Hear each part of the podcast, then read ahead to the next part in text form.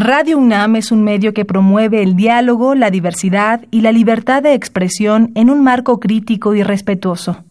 Los comentarios expresados a lo largo de su programación reflejan la opinión de quien los emite, mas no de la radiodifusora. La Facultad de Derecho de la UNAM y Radio UNAM presentan Toda sociedad requiere para su funcionamiento regirse por valores, principios, normas e instituciones. A diario escuchamos, leemos y opinamos sobre temas relacionados con la legalidad. Pero, ¿verdaderamente conocemos nuestros derechos y obligaciones? Tu participación es indispensable. Acompáñanos. Derecho a debate. En la cultura de la legalidad participamos todos. Conduce Diego Guerrero. Hola, ¿qué tal? Muy buenas tardes. Bienvenidos a Derecho a Debate en la Cultura de la Legalidad. Participamos todos. Mi nombre es Diego Guerrero y les agradecemos que nos sintonicen por el 96.1 FM Radio UNAM Derecho a Debate. El día de hoy me acompaña en la conducción quienes son la esencia de esta universidad, sus estudiantes, Carla García Medina. Carla, un placer tenerte el día de hoy aquí en Derecho a Debate. Hola, muy buenas tardes a todo el auditorio. Antes que nada, muchas gracias, Diego, por invitarme a tu programa. Es un honor estar aquí. Al contrario, muchas gracias, Carla. El día de hoy vamos a hablar sobre eh, Derecho y Comercio Electrónico. ¿Qué sabes sobre este tema? Bueno, sé que la Organización para la Cooperación y el Desarrollo Económico, mejor conocida como la OSDE, define al comercio electrónico como un, un proceso de compra, venta, intercambio de bienes, pero esto se a caracterizar porque se realiza por medio de redes de comunicación. Realmente el comercio electrónico ha cambiado la forma en la que compramos y vendemos artículos ya que ahora no es necesario estar en un lugar físicamente para realizar nuestras compras del supermercado o vender algún producto. Con un clic estamos al alcance de todos. Algo interesante que me gustaría mencionarte relacionado con el tema es que debido al confinamiento en el que actualmente vivimos a causa del COVID-19, han aumentado las compras a través de plataformas digitales. International Data Corporation estimó que el comercio electrónico generará una derrama económica de 864 mil millones de pesos este 2020, un 10% más de lo previsto. Ahora, relacionando el tema del comercio electrónico con el derecho, me gustaría mencionar Interesante.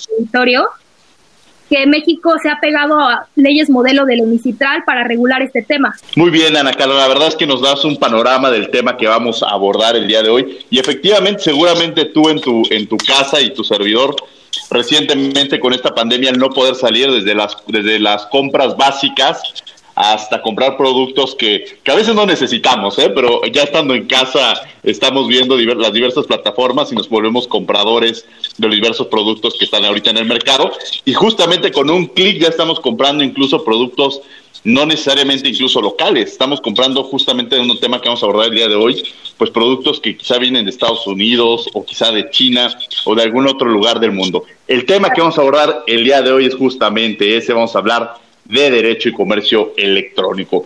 Vamos a las voces universitarias, ¿qué sabe, qué conoce nuestra comunidad sobre el tema que vamos a abordar el día de hoy?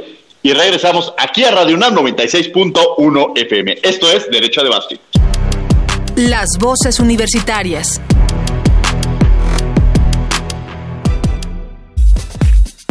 ¿Has utilizado plataformas de comercio electrónico durante este confinamiento? Sí, un par de veces.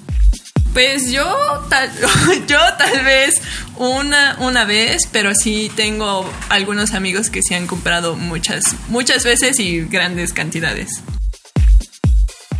Ah, normalmente sí uso esta clase de plataformas, pero debido a la situación económica actual, pues no he podido.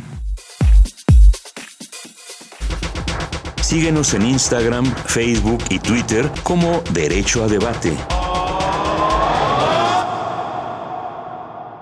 Bien, estas fueron las voces universitarias. El día de hoy me acompaña en la conducción Carla García Medina. Vamos a hablar sobre Derecho y Comercio Electrónico. Estamos en 96.1 FM. Esto es Derecho a Debate. Carla, ¿quiénes son nuestros invitados? Bueno, el día de hoy nos acompaña el licenciado Arturo Mancilla Pisa, abogado especialista en propiedad intelectual. Arturo, un placer tenerte el día de hoy aquí en Derecho a Debate. Qué gusto. No, muchísimas gracias por la invitación. Al contrario, la verdad es que es un gusto compartir micrófono con, con ustedes y poder tener este espacio en tiempos de coronavirus en el que se vuelve mucho más importante poder estar compartiendo estos aspectos de la cultura jurídica. Muchas gracias Arturo, de hecho ya, ya te teníamos pendiente y qué gusto tenerte aquí, seguramente será la primera de muchas participaciones. Muchas gracias. Bueno, y también nos acompaña el día de hoy la licenciada Yasmín Martínez Mezquita, asociada de Dorantes Advisors. Yasmín, de nueva cuenta te tenemos aquí en Derecho a Debate, ¿cómo estás? Hola Diego, muchas gracias por la invitación. Bueno, es un honor estar aquí en tu programa, esta vez no como co-conductora, sino como invitada. Me encantará compartir este espacio con ustedes. Pues muchas gracias. Pues yo empezaría con lo primero. Ya Carla nos había dado un panorama general de qué es lo que está pasando, de en qué consiste justamente esta figura del comercio electrónico y que seguro, mucho, seguro estoy de que muchas y muchos de que escuchan lo han practicado, incluso, como ya nos daba datos Carla importantes, ha crecido y ha aumentado el consumo del mismo. Pero vamos a empezar entendiendo lo básico. ¿Qué entendemos por comercio electrónico, Arturo? ¿Cómo lo podemos explicar a nuestro auditorio que nos está escuchando el día de hoy? Bueno, pues la verdad es que el comercio electrónico, como bien decía Carla, ha sido importantísimo. Eh, como registró el último estudio de la Asociación de Internet, en México hay más de 83 millones de usuarios de Internet, de los cuales el 80% ha realizado al menos una compra en línea. Este tipo de compras en línea eh, es el comercio electrónico. Actualmente existen dos panoramas que se han utilizado. El primero es el directo, en el que las empresas que ya vendían, que tienen sus almacenes, que vendían de manera presencial, abren sus plataformas electrónicas para ofrecer los productos. Y el segundo, que se está volviendo muy popular, es un esquema de intermediación, en el que una compañía, hablemos de Uber, de Mercado Libre, de Airbnb, abren una plataforma a modo de catálogo en el que reciben usuarios de dos tipos, tanto vendedores como consumidores, y entre ellos realizan los contratos. Este tipo de esquema lo pueden conocer como sharing economy y, se ha vuelto muy popular. ¿Por qué? Porque permite a todas las personas entrar y vender de manera directa con otros eh, consumidores que están en su mismo en su mismo canal.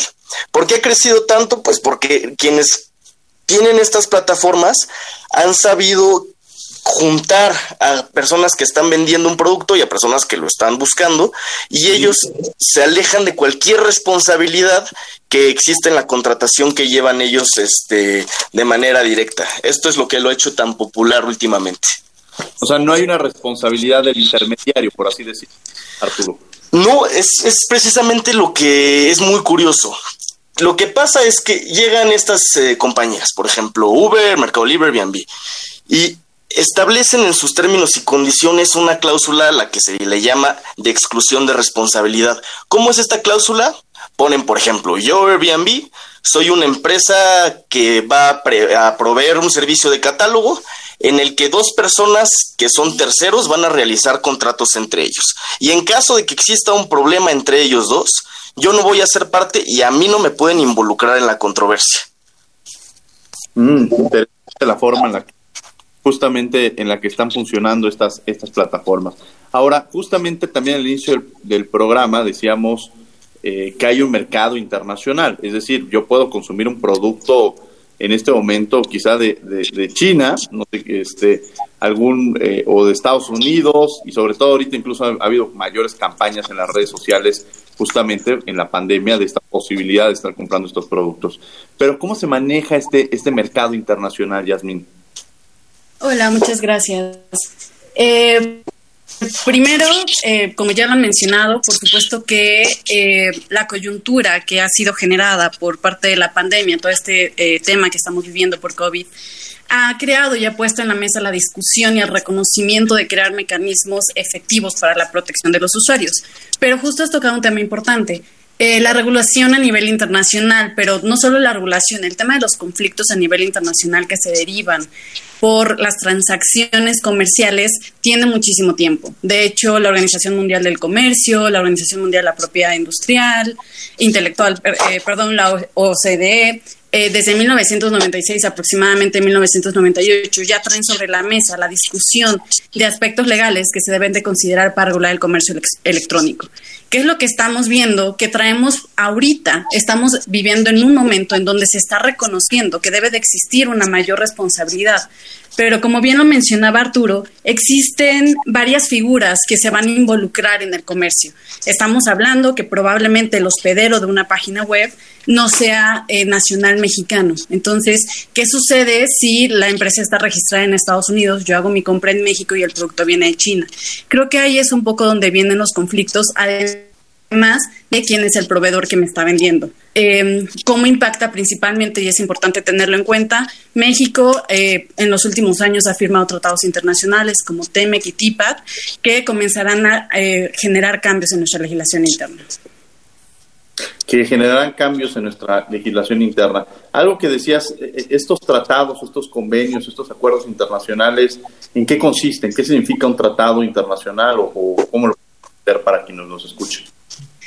Mira, un acuerdo internacional, eh, específicamente estoy hablando de los tratados de libre comercio, es, en palabras muy llanas, eh, aquel acuerdo entre dos partes, en este caso estoy hablando del Tratado de México, Estados Unidos y Canadá, son tres partes, a través de los cuales se establecen términos, con, eh, pisos mínimos para promover el comercio de bienes y servicios.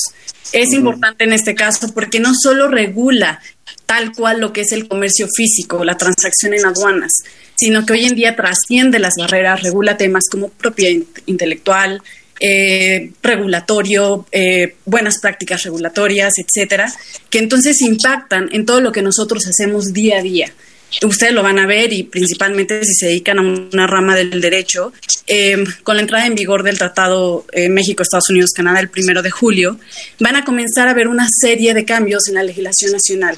¿Por qué? Porque México está obligado a lo que se, a lo que se comprometa a nivel internacional. Y justo todo esto es por una coyuntura internacional donde los estados están viendo que cada vez existe una interrelación mayor en todas las actividades que hacen. En este caso, el comercio electrónico, hay muchísimas eh, regulaciones que van a modificar leyes, insisto, desde la ley de propiedad industrial, que de hecho ya cambió su nombre, eh, la nueva ley de infraestructura de la calidad, etcétera.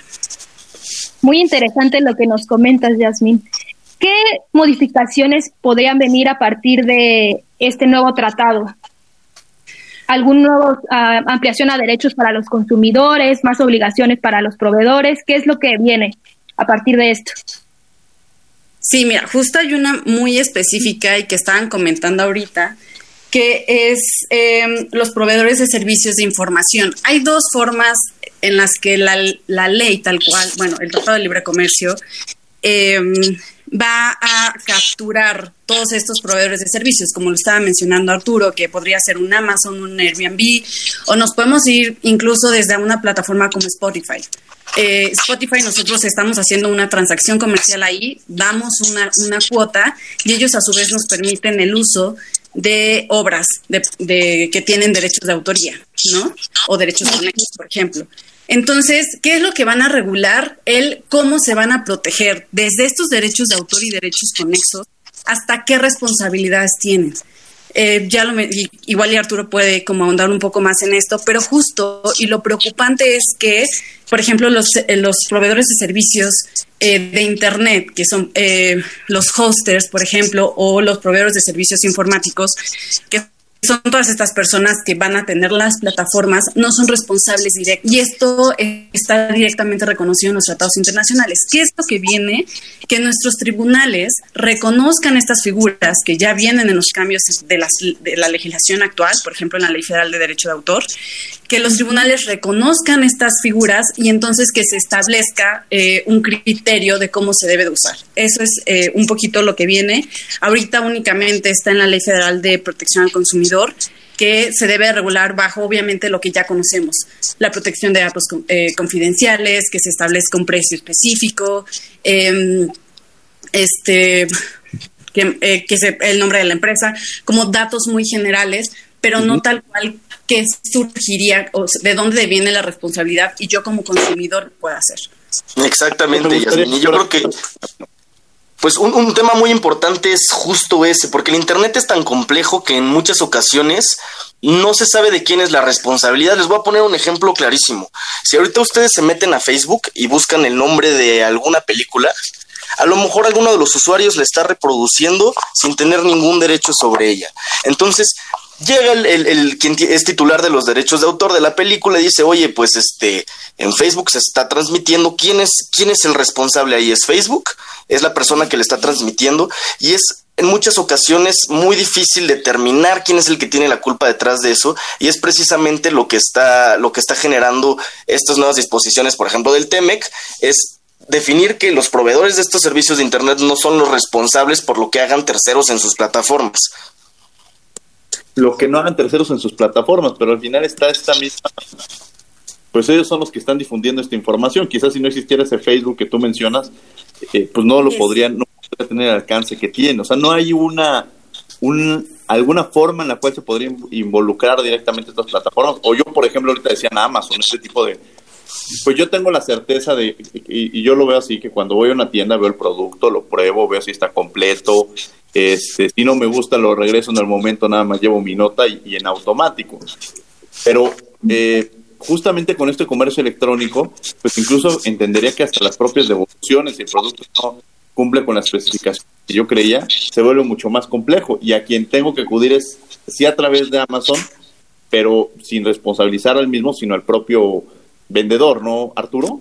Exactamente, la verdad es que ese es un tema muy importante, porque como les comentaba, estas empresas de intermediación, Amazon, Mercado Libre, etcétera, Dicen, yo no soy responsable de las transacciones que hagan los terceros en mis páginas de Internet. Pero ¿qué es lo que pasó? Se dieron cuenta que sí empezaron a generarse controversias, pues con, cuando se vendían cosas. A lo mejor yo pedí algo desde China y me llegaba algo completamente diferente o simplemente no me llegaba. ¿Y cuál fue el problema? Que estas compañías dijeron, bueno, pues si yo no hago nada, voy a perder mi negocio porque mis consumidores no se van a sentir seguros. Entonces se crea una nueva figura que es la resolución de disputas en línea. Se le conoce como ODR, que viene del inglés Online Dispute Resolution. ¿Y en qué consiste? Es llevar los mecanismos alternativos de solución de controversias como la negociación, eh, la mediación, el arbitraje, para que se desahoguen enteramente por medios electrónicos. Entonces, ¿qué es lo que hacen estas páginas de Internet? Dices, bueno, a ti no te llegó bien el producto, yo no soy parte de la controversia, pero ¿qué crees? Si tú te quejas, yo voy a intervenir, yo voy a intervenir como un, primero como mediador, este, y al final yo voy a, a lo mejor como un árbitro. ¿Por qué? Porque yo, después de examinar las pruebas de las dos partes, bajo mi propio criterio voy a, voy a definir quién tiene la razón. Y es más, lo que yo decida lo voy a ejecutar, porque yo tengo acceso al dinero de la compraventa y a quien yo considere favorable por mi resolución se lo voy a transferir. ¿Cuál es el problema de esto? Pues que sí, sí está funcionando y la verdad nos da certeza de que al menos alguien va a determinar si nuestro producto llegó bien, si no, alguien va a proteger nuestro dinero, pero nosotros no conocemos el procedimiento, no sabemos si quien está atrás es experto en mecanismos alternativos de solución de controversias, realmente nos sigue dejando en una inseguridad jurídica enorme. Claro, porque incluso día escuchaba en la radio que decía una, una conductora que había comprado un producto y que pues a su tarjeta le había llegado el costo de siete veces más caro el producto. Y esta posibilidad de ir con el vendedor y decirle, oiga, quiero que me regresen mi dinero, o sea, no hay incluso medios o algún teléfono, ese tipo de especies, incluso de comunicación que lo vuelve este complejo, que es un tema que seguramente muchas y muchos que nos están escuchando lo han atravesado. atravesado. Carla García, que nos acompaña el día de hoy en la conducción. Sí, luego incluso ha pasado que a un conocido hasta le llegó un producto totalmente diferente a lo que compró. Pero bueno, en caso de que eh, sea una compra entre nacionales, ¿ante qué autoridades se pueden acudir aquí en México? Mira, la verdad es que ese es un tema muy interesante y sobre todo en el comercio electrónico, porque gran parte de las transacciones son de muy baja cuantía. Entonces, sí, si hay un problema, se puede acudir a la Profeco, incluso a lo mejor hasta resolverlo por Concilianet, pero muchas personas simplemente no lo hacen. ¿Por qué? Porque pues no van a perder tanto tiempo por una compra que, que no representa un gran monto de dinero. Entonces, Diferentes organizaciones internacionales, tanto públicas como privadas, se han dado cuenta de esto y lo han intentado resolver y han creado diferentes principios y mejores prácticas. Por ejemplo, la, la UNCITRAL o la CENUDMI creó unas notas técnicas para la resolución de disputas en línea. ¿Y qué dice? Bueno, pues que estas empresas de comercio electrónico, en caso de que tengan algún problema, primero deben de conectar a las partes electrónicamente para una negociación, un chat en el que las partes puedan este, intentar llegar a un arreglo por ellas mismas. Después, si no lo logran, una mediación en la que un tercero ya busque recomendarles una solución y en caso de que no lleguen a un acuerdo, pues ya una etapa final, digámosle arbitraje, en el que el tercero tome una resolución justa. Y aquí únicamente me gustaría agregar un pequeño dato y creo que es importante, sobre todo para el auditorio que nos escucha. Sí, ya Eh, yo, yo creo que el principal problema es que no existe una cultura de la negociación y de la compraventa en México. Y estoy hablando desde niveles privados, ¿no? Eh, tú, Diego, Carla, Arturo, yo, que hagamos una compraventa en Internet o incluso físicamente, hasta empresas, verdaderamente desde micro, pequeñas y medianas empresas, que hacen transacciones a través de medios electrónicos y no tienen una cultura de revisar desde la información mínima que debe de tener registrada una empresa, hasta incluso estamos hablando de transacciones de miles de dólares, donde no hacen, no, no existe la firma de un contrato, por ejemplo, no existe la autentificación de la persona con la que yo estoy hablando, etcétera. Es decir, eh, a pesar de que se trata de transacciones muy grandes, existe todavía la falta de, no sé si sea interés, cultura, yo lo llamaría más bien cultura, somos muy confiados los mexicanos, entonces creemos que la persona que está del otro lado es totalmente eh, ¿no? Entonces, en este aspecto es importante decir que, eh, por ejemplo, Profeco, eh, existen determinadas características mínimas que nosotros deberíamos de estar vigilando cuando hacemos una compra y las mencioné rapidísimo al inicio, que se trata desde ver el nombre de la empresa, una dirección donde de ubicación física, un número, el contacto de la persona, etcétera, justo para que en caso de controversia yo tenga con quién acudir. Entonces comenzó a estar muy de moda, por ejemplo, este tema de las páginas, páginas web con certificaciones. Pues precisamente estas certificaciones eran que revisaban a la empresa, que, que existía, que sí contestaba un teléfono. Creo que eso es el primer paso antes de llegar a un conflicto que tendríamos que buscar. Claro, y quizá, quizá en esta parte, este, Yasmin, que mencionas, este, digo, voy a poner ejemplo de una tienda departamental no mexicana en conflictos, pero pensemos en un corte inglés. En caso. Este, pues tengo la certeza de que voy, de que se llama corte inglés, donde físicamente, pero pues de pronto aquí no es el nombre de la empresa. Igual aquí le estoy comprando a Juan Pérez, a, Enrique Gutiérrez, o sea, eh, y, no está catalogada como, pues es- quizás justamente ju- juegan este papel pues de un vendedor, que puede ser particular, no necesariamente una empresa, y la figura también pues de, de cómo surge esta posibilidad de, o sea, la Profeco tiene facultad de intervenir cuando el vendedor es un particular. Yasmín. Hola. Sí, aquí, o sea, es dependiendo, tendríamos que saber desde dónde se hizo la transacción, ¿no? Primer lugar. Este, qué documentos tenemos. O sea, siempre que acudamos a una queja, por ejemplo, frente a Profeco, lo primero que nos van a, a requerir es los documentos que tengamos que soporten esa transacción. Entonces, si, por ejemplo, en el caso de un particular, si el particular nunca aparece, entonces es complicado poder hacer una operación frente a alguien que no existe. No sé si me voy a entender, ¿no? Entonces, por eso insistí en el primer aspecto. El primer aspecto es justamente eh, determinar eh, o, o nosotros, es una tarea que tendríamos que hacer también de este lado. Por eso mucho la insistencia en que sean páginas fiables, este, buscar dentro de las mismas páginas que sean eh, fiables, que tengan, por ejemplo, estas certificaciones, eh, porque como bien lo decíamos, o sea, puede ser una, una plataforma, un proveedor que únicamente pone a la disposición un catálogo de, de, de productos, de empresas que ponen sus productos. ¿No? Pero a su vez, estas personas, eh, si nosotros nos metemos a Mercado Libre, tienen sus certificaciones, tienen los mensajes de, de personas que la han comprado, etcétera. Entonces, un poco buscar esta certidumbre de que la empresa existe, hacer llamadas de teléfono, buscar eh, eh, especificaciones, condiciones, quizás si, si los montos de la transacción son muy grandes, un contrato. Sí es mucho la cultura, o sea, no solo es como la cultura que se tenga por parte de las Claro. empresas, sino cultura como consumidores. complejísimo, porque justamente decía un Juan Gutiérrez, o, o- o- pero podría ser un mailing en China, ¿no? O sea, Exacto, claro. que se vuelve un tema bastante, bastante complejo, No. ¿no, Arturo? Exactamente. La verdad es que la Profeco, por ejemplo, con Concilianet, hizo uno de los primeros ejemplos de esto que es resolución de disputas en línea. ¿Por qué? Porque las dos partes, estando en México, podían acceder y llevar una conciliación a través de medios electrónicos. Pero ¿cuál fue el problema de Concilianet o cuál sigue siendo el problema de Concilianet? Pues que no es obligatorio. Por una parte no es obligatorio para las empresas.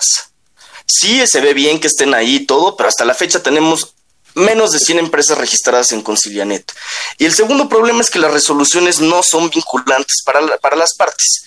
Entonces, a falta de legislación, el sector privado y las compañías de comercio electrónico han sido las que han tenido que establecer las reglas.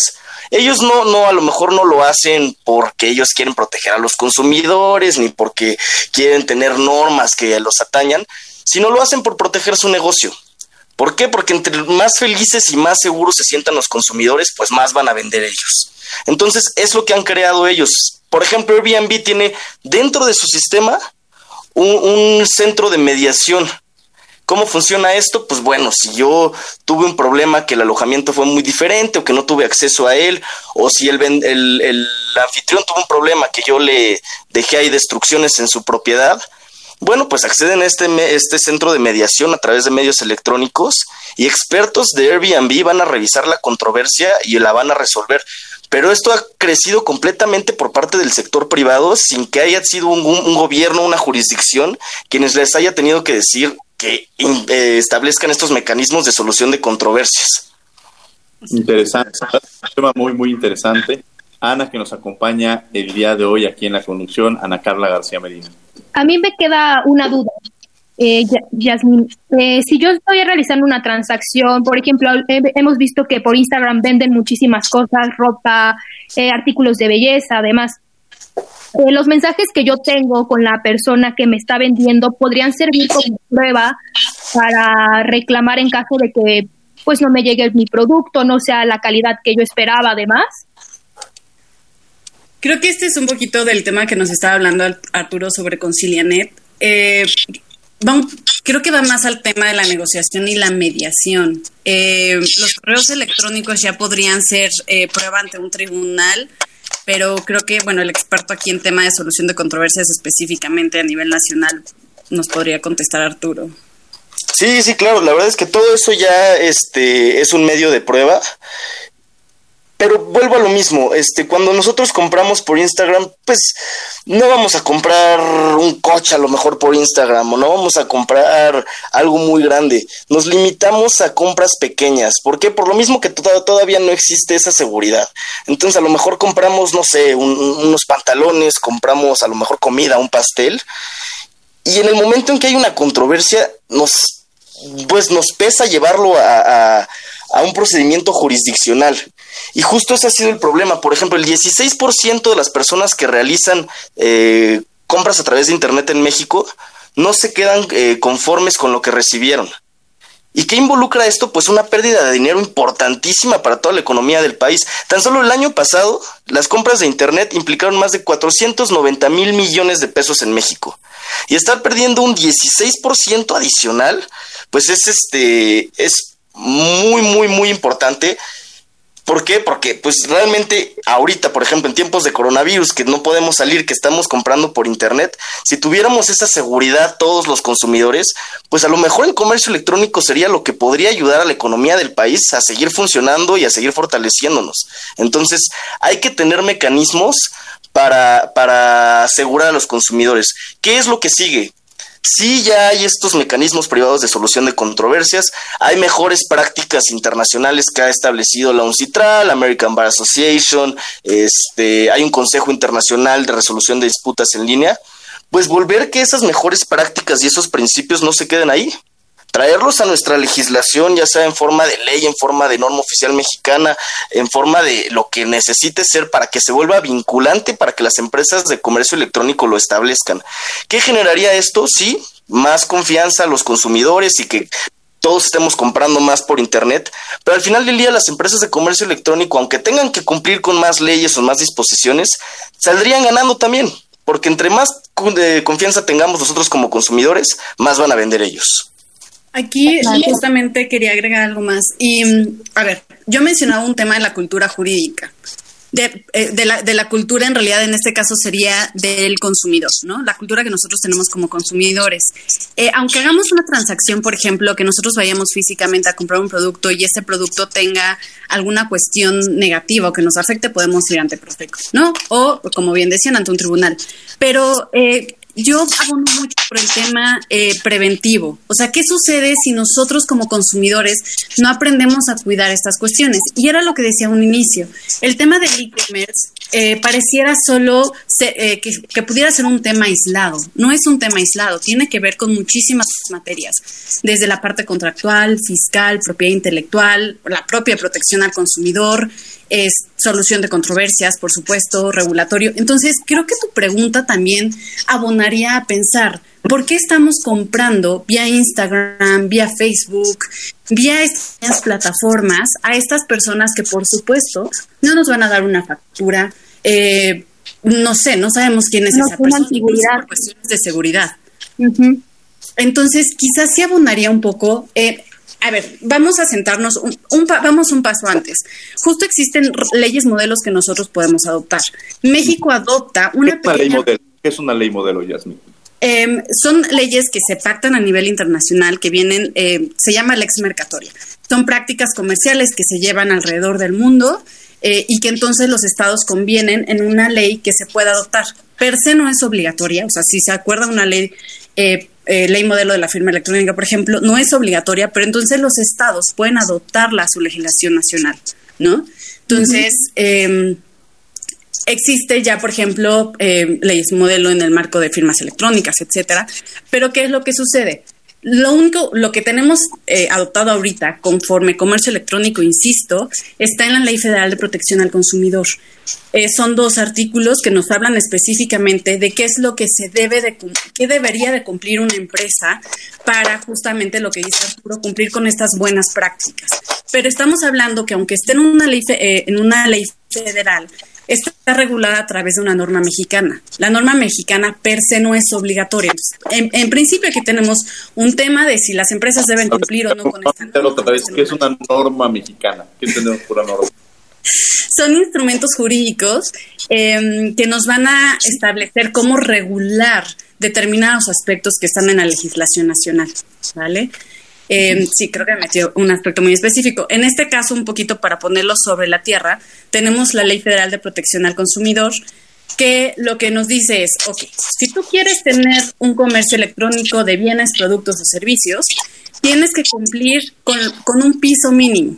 Este piso mínimo es aviso de privacidad, términos y definiciones, que des un comprobante en la transacción, un comprobante fiscal. Eso te dice la Ley Federal de Protección al Consumidor. Y eso es lo que si tú llevas una controversia frente a, a, Profeco, por ejemplo, con Silianet, es, son los instrumentos que ellos te van a solicitar, sale a ti como empresa. Pero esto a su vez está regulado en una norma mexicana. Tenemos dos tipos de normas. Norma oficial mexicana, que sí son obligatorias, y las normas mexicanas, que son buenas prácticas que pueden seguir, en por ejemplo, las empresas, en este caso que quieran tener e-commerce. Entonces, creo que ese es el tema principal. El tema principal es cómo México, a través de su regulación interna, va a adoptar todos estos mecanismos de una forma obligatoria. Hay mucho trabajo que hacer, porque tenemos que comenzar desde que exista un registro de las empresas que hacen e-commerce y este registro va también desde, impacta cuestiones fiscales. Entonces, ¿quién va a querer pagar más impuestos? Que es un tema, deberíamos de hacerlo. Propiedad intelectual es otro tema que viene. Ahorita por la coyuntura del COVID, muchos estamos accediendo a aplicaciones, a libros, a películas y no estamos pagando. Entonces, y no estamos pagando, justamente, me gustaría retomar esa parte que este, Arturo Mancilla, de cómo estamos justamente vinculándonos a productos, eh, nos estamos viendo beneficiados los consumidores, pero eh, quizá en un tema de accesibilidad a, estos espacios, pero hay un, hay un creador que de alguna manera no está siendo este, reconocido, ni, ni en términos morales quizá, pero patrimonialmente no, Arturo. Sí, exactamente. Y sabes que ahorita algo que menciona Yasmín que me parece muy importante es justo este tema del registro de las empresas de comercio electrónico y, cómo puede tener relación ya con temas fiscales. No, no me voy a meter en aspectos políticos, pero he visto últimamente muchas críticas a cómo las compañías de comercio electrónico ahora por una nueva ley van a tener nuevos impuestos.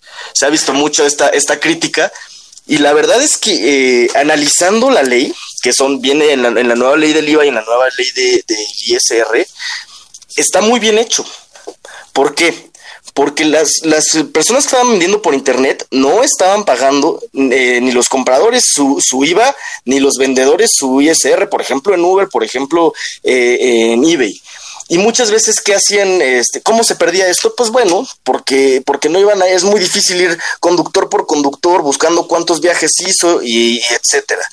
Entonces, ¿qué, ¿qué es lo que hace esta ley? Dice, a ver, Uber, tú que tienes un registro de todas las transacciones, aunque no seas parte de ellas, te voy a pedir que tú me guardes esos impuestos y me los des a mí y te registres en el registro de contribuyentes. ¿Qué es lo que buscaban muchas empresas? Oye, pues sabes que yo a mí no me puedes obligar porque no sé, yo, yo eBay, no estoy en México, yo no estoy constituido en México, estoy constituido, no sé, en Silicon Valley. Entonces, yo puedo operar en México, pero a mí ni me estés buscando para pagar impuestos o para retener los impuestos de mis usuarios, porque pues no, tienes nada que hacer conmigo si yo no estoy en tu país. ¿Qué es lo que dice la ley? Ah, perfecto. Tú no estás constituido en México, pero sí tienes esta responsabilidad de retener estos impuestos que no se estaban pagando. Entonces, en caso de que tú no lo hagas ni te registres en México como contribuyente, pues ¿qué crees? Yo te voy a bloquear de mis redes de telecomunicaciones. Entonces, la verdad es que está muy bien. No, como dicen, no es un nuevo impuesto, es un impuesto que ya existía, pero que en el comercio electrónico no se estaba pagando. Y la manera en que lo están haciendo, obligando a las compañías internacionales a retener esos impuestos, a mí me parece muy bueno. Interesante. Sí. Pura fiscal Ana Carla García, que nos acompaña el día de hoy en la comisión. Sí, claramente, pues es una obligación que siempre han, han debido de, cumplir estas empresas internacionales y a mí me parece correcto que igual ya lo estén regulando. Y un comentario a colación es que precisamente la OECD está discutiendo este tema porque pues van a cambiar tal vez criterios de vinculación respecto en qué país debe de tributar Amazon, si en México, en Estados Unidos y demás. Un tema muy interesante que, se puede debatir también en otro programa. Exacto. Interesante. el tema es, perdón, solamente rapidísimo. O sea, entonces queda la pregunta de cómo le vamos a hacer. Porque entonces si están pagando impuestos, si voy a pagar más impuestos por usar eh, no sé, Netflix, entonces vuelvo a lo mismo, cultura del consumidor. O sea, entonces, ¿qué sucede? Voy a acceder o voy a preferir acceder a estos programas gratuitos que en realidad podrían no ser, ah, no estar contribuyendo o, protegiendo los derechos de propiedad. ¿No? O sea, creo que ese es otro tema que se habla. Sí, la verdad es que nos daría esta para justamente hablar de otros temas. Ana Carlos que nos acompaña el día de hoy en la conducción. A mí me gustaría saber, eh, Arturo, en tu opinión, eh, ¿qué hace falta en la legislación mexicana para, además de todo lo que ya hemos comentado, para pues tener una mejor certeza jurídica, para que los consumidores, tanto proveedores, puedan tener unas relaciones de comercio buenas? Pues lo que falta en la cultura jurídica, bueno, en, la legislación mexicana es precisamente llevar esas mejores prácticas a algo vinculante, sobre todo este tema de resolución de disputas en línea. Meter en la ley, en la ley federal del consumidor disposiciones que obliguen a las páginas de comercio electrónico a que en caso de que haya una controversia en el producto o en el servicio que se vendió, entonces los usuarios, los consumidores, tengan la oportunidad de resolver ese conflicto sin la necesidad de llevarlo a, un procedimiento jurisdiccional. ¿Cómo? Pues de la misma manera que se realizó la, la compraventa, por medios electrónicos, revisado por un experto y, además protegiendo el dinero de, la transacción, que es lo que se hace precisamente. Ahorita, por ejemplo, Mercado Libre, eh, en los términos y condiciones el usuario acepta un mandato, y tanto el vendedor como el comprador. ¿Qué significa esto? Que cuando se realiza la compraventa, ellos guardan el dinero hasta que terminen los plazos para presentar una queja. Pero en caso de que se presente una queja, bueno, pues Mercado Libre o Mercado Pago está asegurando ese dinero y cuando decidan quién es el ganador, o de, bueno, el que quien resulte favorable por la resolución, le transfieren ese dinero. Eso les digo, ha salido de una iniciativa del sector privado, pero hay que revisarlo, hay que mejorarlo y hay que meterlo a la legislación para que se vuelva obligatorio. Pero del otro lado, o sea, yo quizá estamos viendo mucho la figura de, comprar, pero también justamente puede ser afectado, ahorita lo que mencionas, que retienen el pago, este, pues esto genera también un producto que ya pero que formalmente no ha recibido este, la, el, económico. Eh, ¿qué, ¿Qué derechos de alguna manera pudiéramos también, o qué casos de alguna manera puede llegar a ver afectados los vendedores, por ejemplo, que ahorita me están escuchando y dicen, oye, sí es cierto, este, llegó una persona que le dio un producto y le llegó otro producto. Pero puede darse el caso de que me regresó el producto, lo abrió, este, quizá lo pudo haber hasta utilizado y decir a mí no me sirve y, cómo, qué, qué, cómo logro yo también en esta situación de nivelar también las condiciones tanto del, del vendedor, ¿no? Sí, totalmente, eso es importantísimo. Muchas veces, como dices, este, nos quedamos pensando en el consumidor nada más, pero la verdad es que los vendedores también son terceros usuarios de estas plataformas. Y pues sí, ¿qué es lo que se debe de hacer? Justamente preparar bien esos procedimientos. ¿Cómo? Pues de que realmente haya una garantía de audiencia para las dos partes en las que se puedan mandar pruebas, sabes que yo envié el producto en estas condiciones, el producto a mí me sale, por ejemplo, que en DHL tomó la ruta adecuada, que no hubo ningún inconveniente, entonces si le llegó diferente al, al, al comprador y él está diciendo que está diferente, pues no es mi responsabilidad porque yo hice todo como lo debí de hacer y como quedó pactado. Sí, la verdad es que justamente ahí entra estas condiciones en las cuales repito, o sea, no, no estamos hablando de las grandes empresas este, contra el consumidor, sino estamos hablando que son, en, en algunos casos, quiero mencionar dos particulares que, este, que se presentan justo frente a un conflicto que lo mencionaban, puede ser a través de, de la vía jurisdiccional y también a través de otros medios este, alternativos de solución de conflictos, que incluso es uno, uno de los temas que, que, Arturo domina muy bien y que incluso a quienes les interesen, repito, eh, cuando estemos este, al final de este programa estaremos también compartiendo eh, información de nuestros invitados por si deciden este, acercarse con ellos.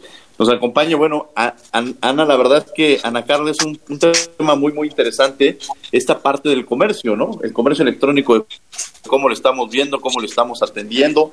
Este, ya nos han puesto bastante, incluso ejemplos.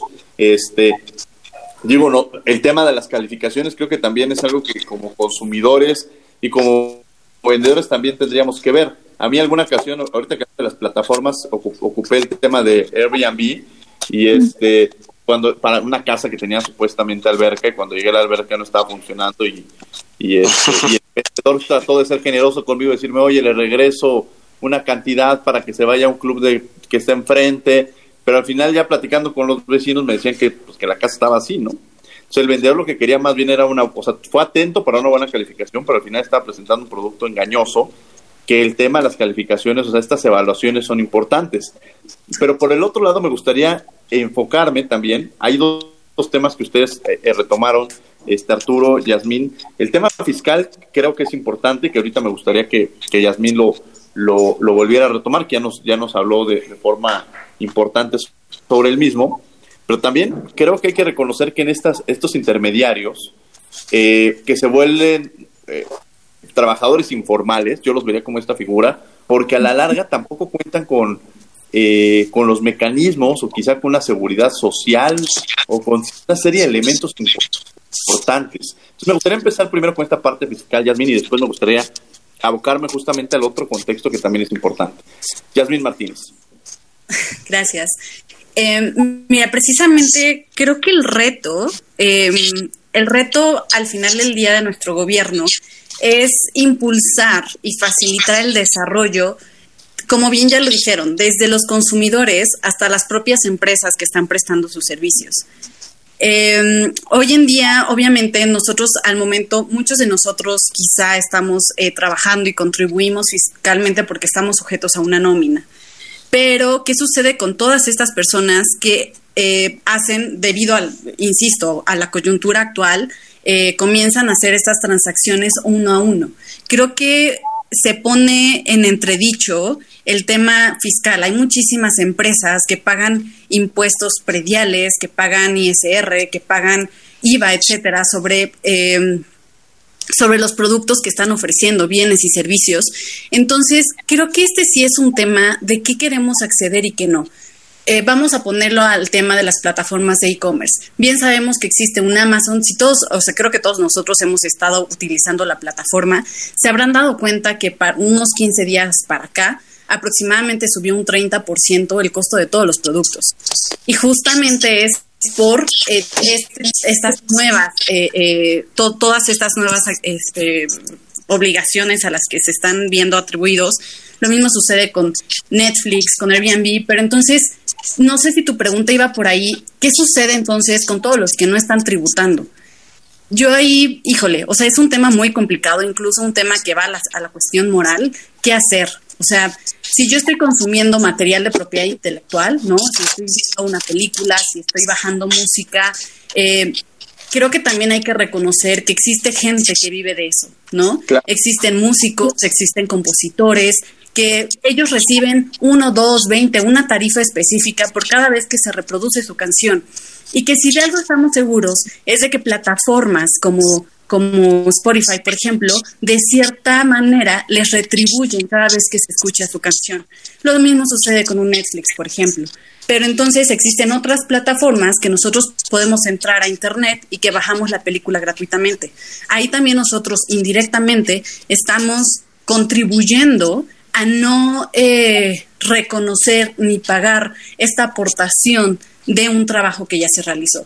Lo mismo, ahora me voy a la... Del, del, futuro, ¿no? En lugar de ir al, al, puesto y comprar una, una película pirata, pues la estamos bajando de una plataforma sin que se reciba un beneficio, ¿no? Exactamente. Entonces, este tema, híjole, o sea, es un tema muy amplio y justamente esta es otra cosa que también deriva de cómo se va a regular. Si yo como plataforma me estoy dando cuenta que alguien está vendiendo, por ejemplo, en, este caso, bueno, quizá aquí un poquito nada más también para bajar al piso, hay que hablar eh, en la materia de e-commerce, estamos hablando de bienes tangibles, que es la mesa que yo compro, el buro que yo compro, etcétera, que recibo físicamente, y de bienes intangibles, que son todas estas películas, videos que bajo, música, ¿no? Son dos tipos de productos que yo puedo adquirir o servicios.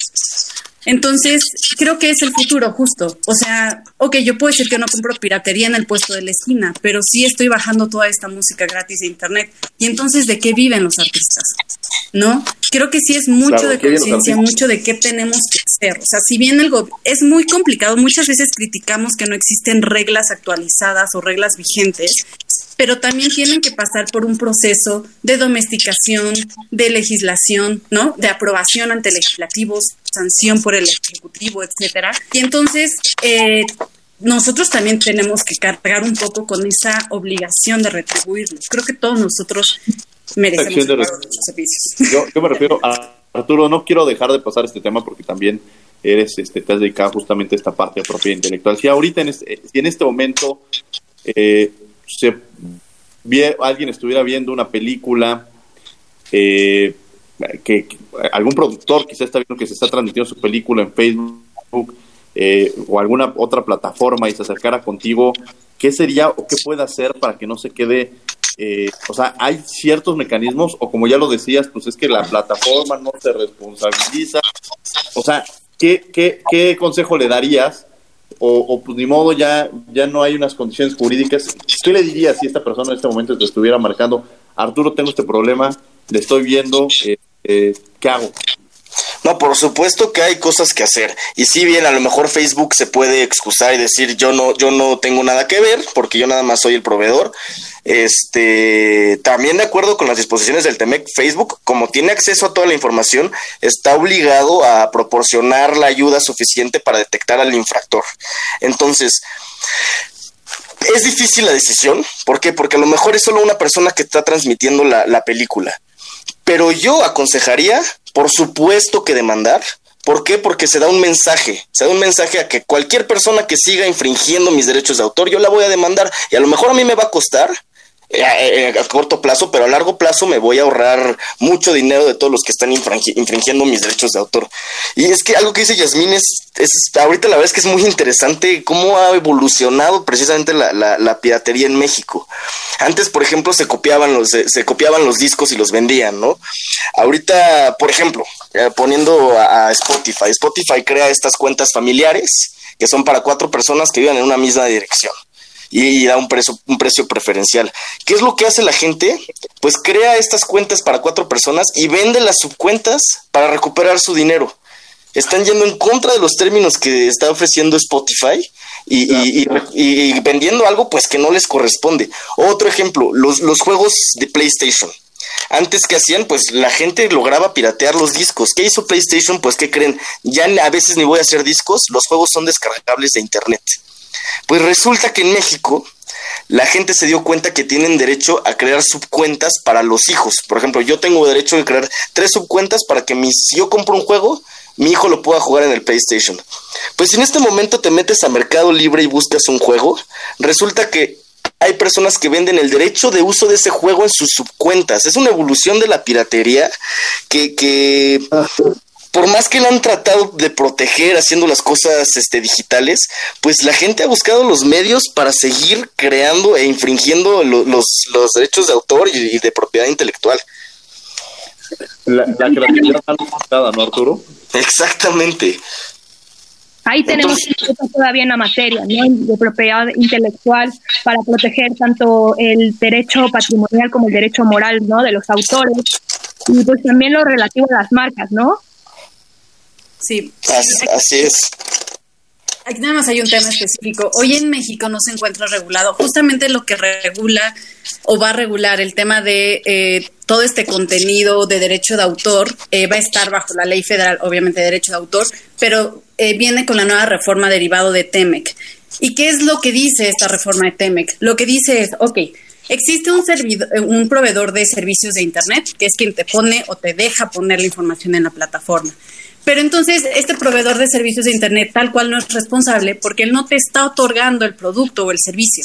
Sin embargo, la disposición está redactada de manera que merece una interpretación. Es a lo que iba. O sea, lo que dice esta disposición es, no es obligación de los proveedores de servicio de Internet es que cada uno de los contenidos que suben todas estas personas eh, no viole derecho de autor, por ejemplo. No viole. Porque podríamos entender, no sé, llámese un no sé, se me ocurre quizá un Amazon que tiene muchísimos libros, por ejemplo, que vendan distintas personas, etcétera, pues no va a estar un YouTube más fácil, no va a estar vigilando que todo este contenido no cumpla con los derechos de autor, ¿no?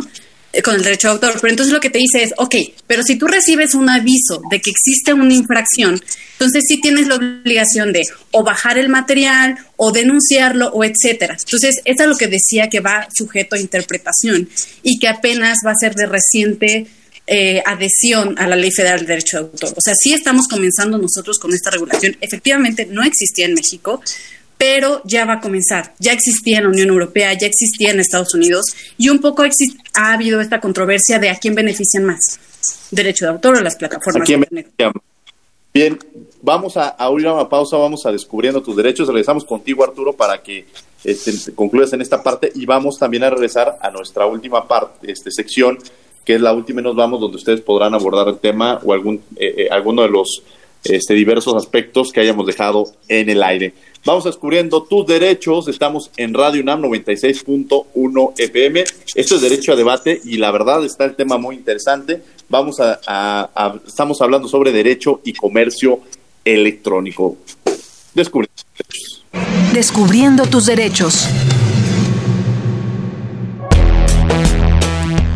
Derecho a la no discriminación en adultos mayores. A partir de los 60 años, toda persona es considerada adulta mayor. En cierta etapa, las y los adultos mayores se convierten en un grupo vulnerable que merece especial protección del Estado. Por ello, cuando se alega una situación de violencia y discriminación, debe verificarse la existencia de situaciones de poder o desigualdad por vulnerabilidad en la tercera edad, esto para determinar la correcta aplicación de la ley y la valoración de pruebas. En pleno siglo XXI, las y los adultos mayores son víctimas de vejaciones, malos tratos, violencia patrimonial, cuando sus allegados les despojan de sus pertenencias, y violencia económica, al serles retenidos sus ingresos. Todo acto que involucre una mala calidad de vida para ese sector de la población debe ser analizado y juzgado con todo el peso de la ley. Escuchas Derecho a Debate. La última y nos vamos. Bien, la última y nos vamos. Eh, empezaremos justamente contigo, Arturo, para que retomes lo que estamos eh, hablando y para alguna conclusión de, este, que tú estés este. Sí, claro que sí, Diego, muchas gracias. Pues bueno, hablamos de muchos aspectos relacionados con el comercio electrónico, ¿no? La resolución de disputas en línea, hablamos de cuestiones fiscales, hablamos de cuestiones de propiedad intelectual. Y sí, estamos ante un reto muy grande, pero es una oportunidad enorme para el país. ¿Por qué? Porque el comercio electrónico, y ahorita lo estamos viendo en temas de coronavirus, es una fuente enorme para la economía mexicana. Y si nosotros logramos afrontar todos esos retos en materia de protección al consumidor, en cuestiones fiscales, en cuestiones este, de protección de los derechos de autor, y adoptamos en la legislación las mejores prácticas y lo que necesita nuestro país, nuestros consumidores y nuestros vendedores de Internet, entonces vamos a poder usar esta herramienta que es el comercio electrónico para posicionarnos como uno de los primeros lugares en el comercio internacional. Interesante, muchas gracias. Yasmín Martínez. Pues únicamente agregar, eh, obviamente estoy totalmente de acuerdo en que el reto es grande para todos los usuarios del comercio electrónico, tanto para a nivel legislativo, tener todas las normas que nos ayuden a tener certeza, ¿no?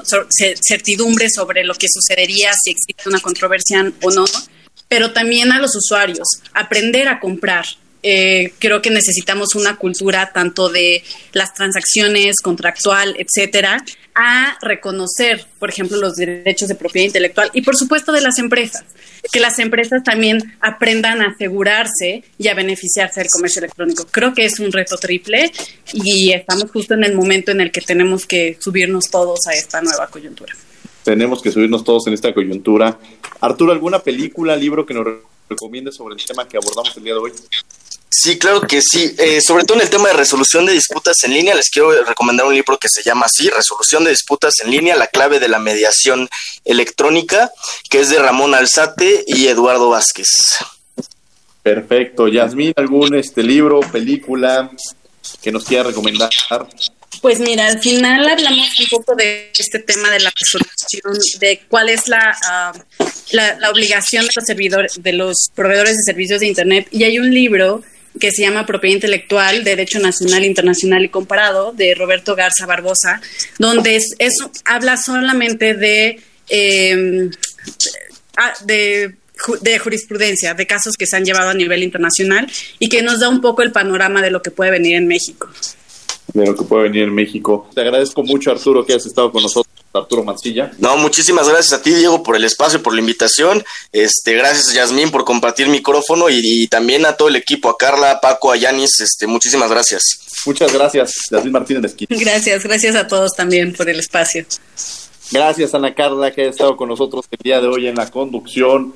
Agradecemos a la Facultad de Derecho y a Radio UNAM la coordinación y difusión de Yanis Hernández, redacción y voz de las notas Ana Salazar, Controles técnicos y producción, Paco Ángeles. Les agradecemos que han estado con nosotros aquí en Radio UNAM 97.1 FM. Esto es Derecho a Debate. Y no olviden que nos escuchamos de ley todos los martes. Por hoy concluye la discusión, pero no se pierdan el próximo tema en Derecho a Debate. En la cultura de la legalidad participamos todos.